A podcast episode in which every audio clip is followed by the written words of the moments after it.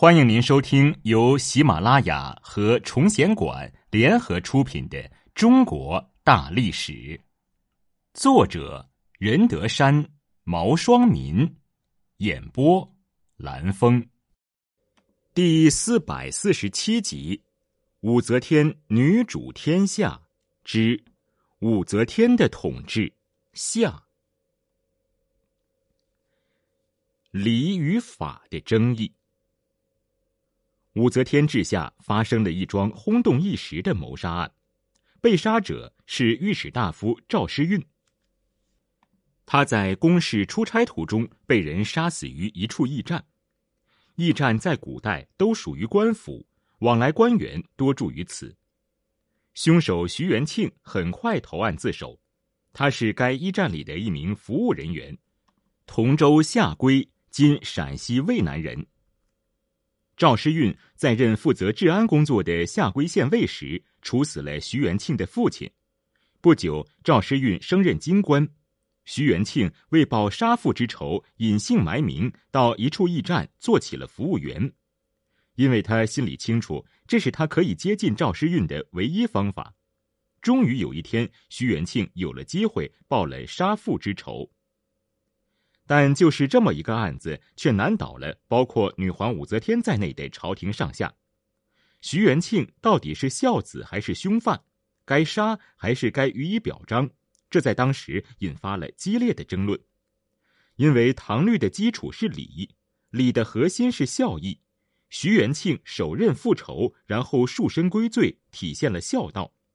然而法律有明文规定：抢奉法之力，杀无赦。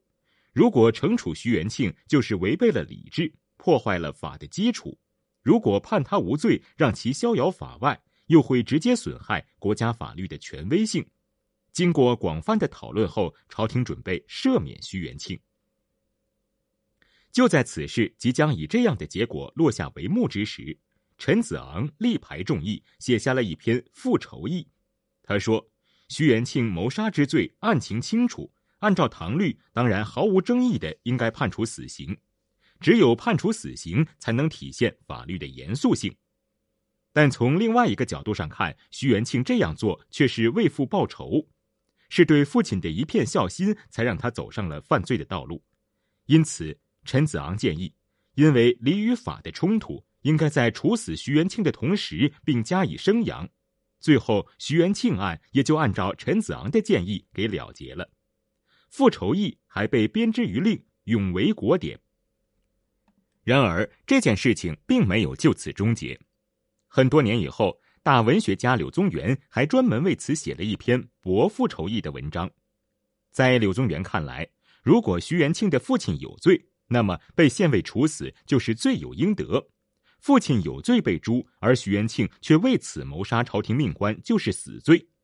如果赵诗韵草菅人命，而徐元庆无处申冤，那么执政的官员向徐元庆道歉还来不及，又怎么能去处死他呢？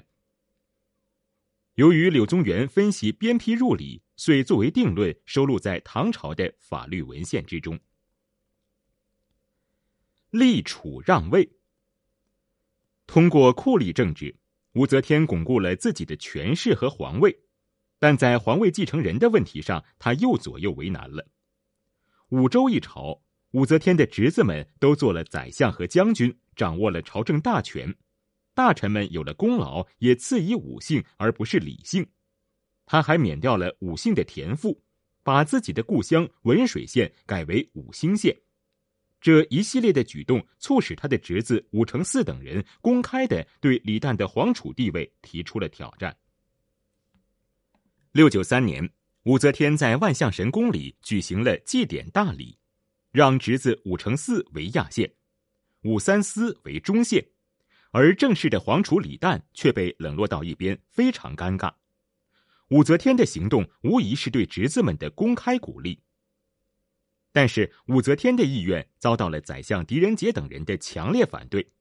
一天，已经七十四岁的武则天对狄仁杰说。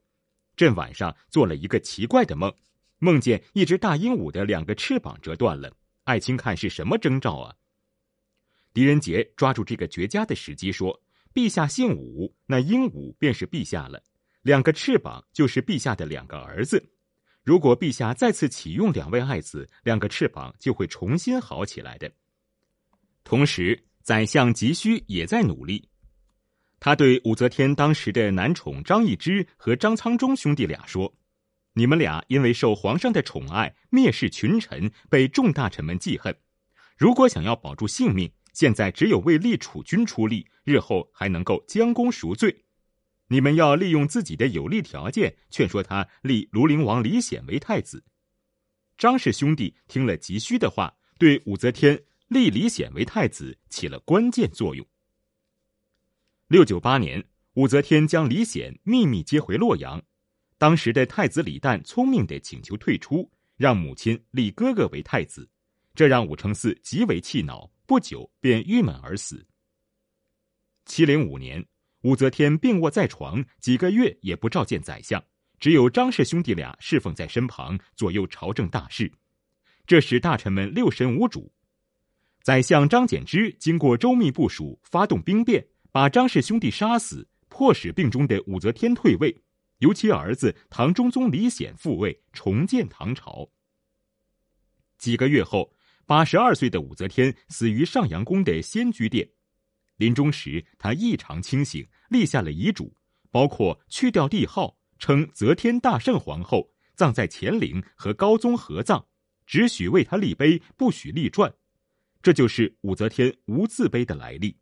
还有赦免王皇后、萧淑妃以及褚遂良等人的家属。